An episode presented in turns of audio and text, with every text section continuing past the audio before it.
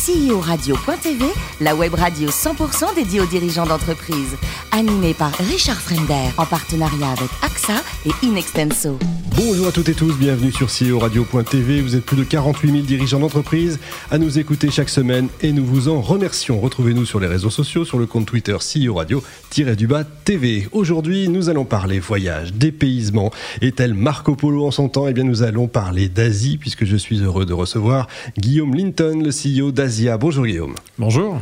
Alors, euh, depuis tout petit, vous, vous vouliez un job qui vous ferait voyager, je crois. hein. Oui, absolument. J'ai toujours été passionné de voyage. J'ai la chance d'avoir un papa américain m'a permis de voyager euh, outre-Atlantique, tout petit, tout Très jeune. tôt, ouais. Et j'ai pu continuer évidemment derrière, notamment à l'occasion du service militaire, de la coopération. C'est vrai que ça, on l'oublie un petit peu. Ça. Et ça, ça remonte un peu, mais c'était effectivement. Justement, bah, vous, faites de des, bouger. vous faites des études à Dauphine, faites HEC, un LFE à Londres, je crois, et vous partez donc en Australie, euh, justement pendant le service militaire, pour L'Oréal, c'est ça? Ah. Et là, vous découvrez un monde. euh, Bah, Ça tombait très bien parce que j'avais très envie de vivre les Jeux Olympiques euh, sur le terrain, hein, à Sydney. C'était en 2000. 2000, oui, c'est Donc je suis parti tout début 2000, c'était les, les Jeux du millénaire.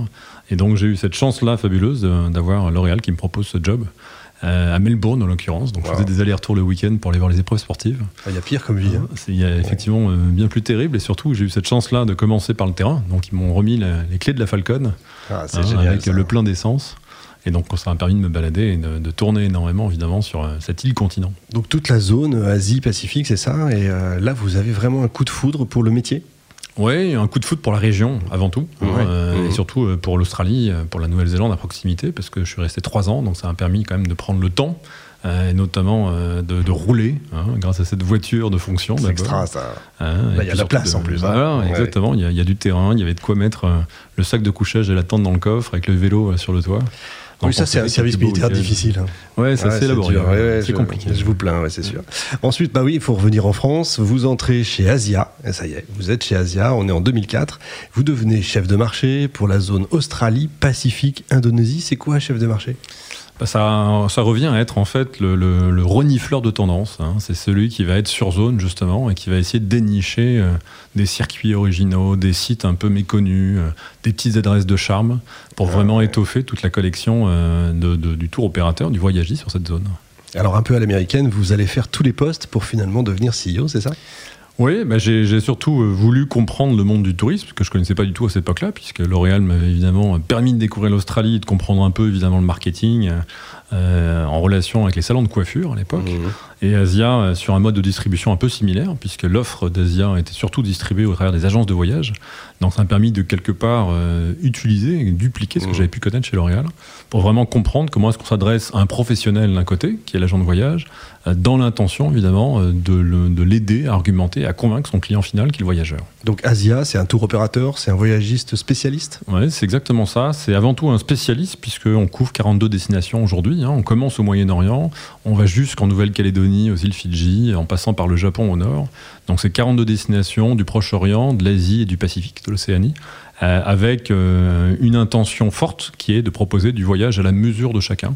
Hein, on est vraiment dans cette logique haute couture sur le voyage pour vraiment avoir des propositions complètement personnalisées euh, pour chacun de nos clients. Asia, aujourd'hui, c'est combien de salariés? On est 120 en France et Ah c'est oui, près de. Non, c'est c'est une petite entreprise familiale à l'origine. hein. On a 35 ans à peine. Euh, et c'est près de 200 personnes qui travaillent pour nous, surtout sur zone, Oui, bien sûr. en Asie. hein. Donc c'est 120 passionnés en France qui euh, sont à la disposition évidemment des agents de voyage et, et des clients. Et ce sont des locaux, hein, bien sûr.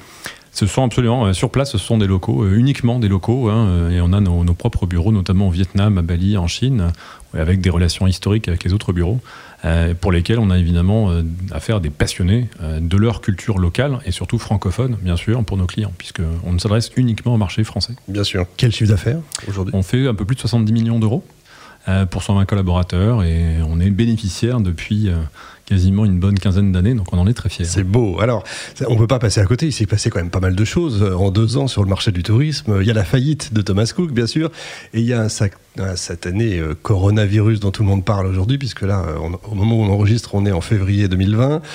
Ça fait beaucoup quand même, non? Oui, ça fait beaucoup et en même temps, j'ai envie de vous dire, euh, on est malheureusement habitué à ce genre de, crise, euh, que ce soit des crises sanitaires, comme on le vit effectivement avec ce, satané coronavirus, à des crises géopolitiques, des crises climatiques, météorologiques, géologiques, sismiques. c'est quand il se passe rien que c'est pas normal en fait. Exactement, on s'ennuie en fait finalement, on s'ennuie. Donc non, plus plus sérieusement, mais c'est vrai que c'est le propre du, voyage et c'est mmh. aussi pour ça qu'on se doit d'être spécialisé sur nos destinations, parce qu'on doit être capable de réagir évidemment en temps réel quand ce type d'événement survient et que ça impacte directement, évidemment, nos voyageurs à destination, avant même de réfléchir euh, au voyage à venir.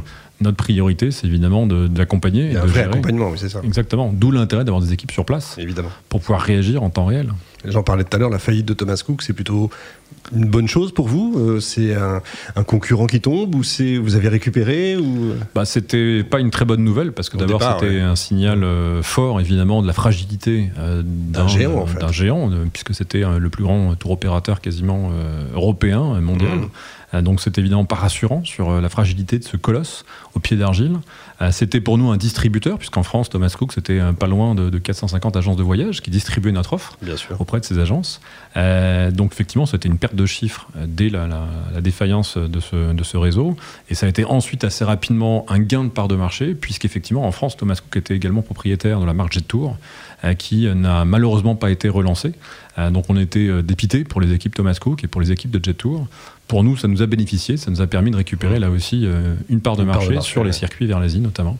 Alors on parle de plus en plus de, la tendance des, Émirats. Euh, vous allez aller vers ça, vous?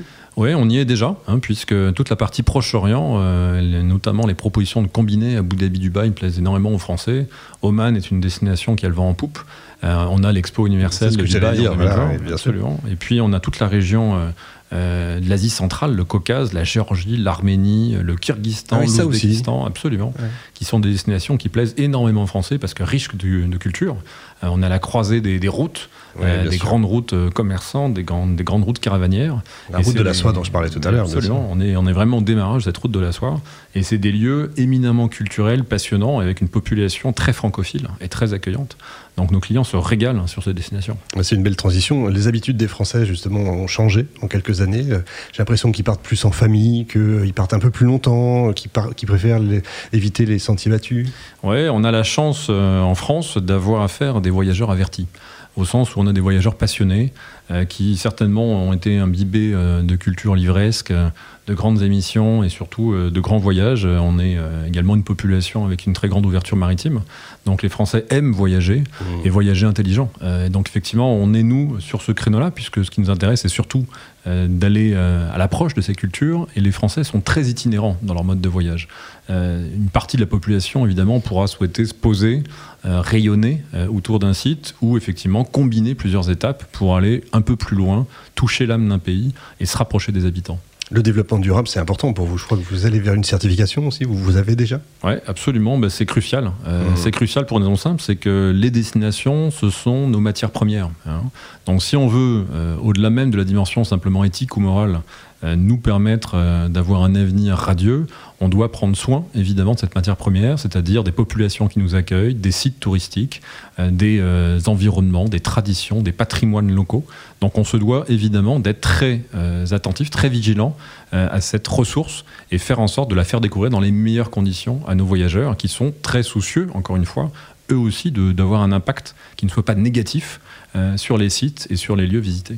Pourquoi c'est important de, euh, de faire appel à un tour opérateur alors qu'on peut le faire euh, soi-même par Internet? Et je pose la question bêtement, mais vous je faites bien. que la réponse est, intéressante. Bah, la, situation actuelle euh, apporte une démonstration très forte. Hein, mmh. euh, le coronavirus nous oblige, vous l'imaginez, et, rassure énormément nos clients quand ils sont à destination ou quand ils s'apprêtent à partir, d'avoir justement confié leur voyage à un professionnel du tourisme, puisque agence de voyage comme tour opérateur, nous sommes responsables avant tout de nos clients notre priorité commune, euh, c'est encore une fois la sécurité de nos clients en destination.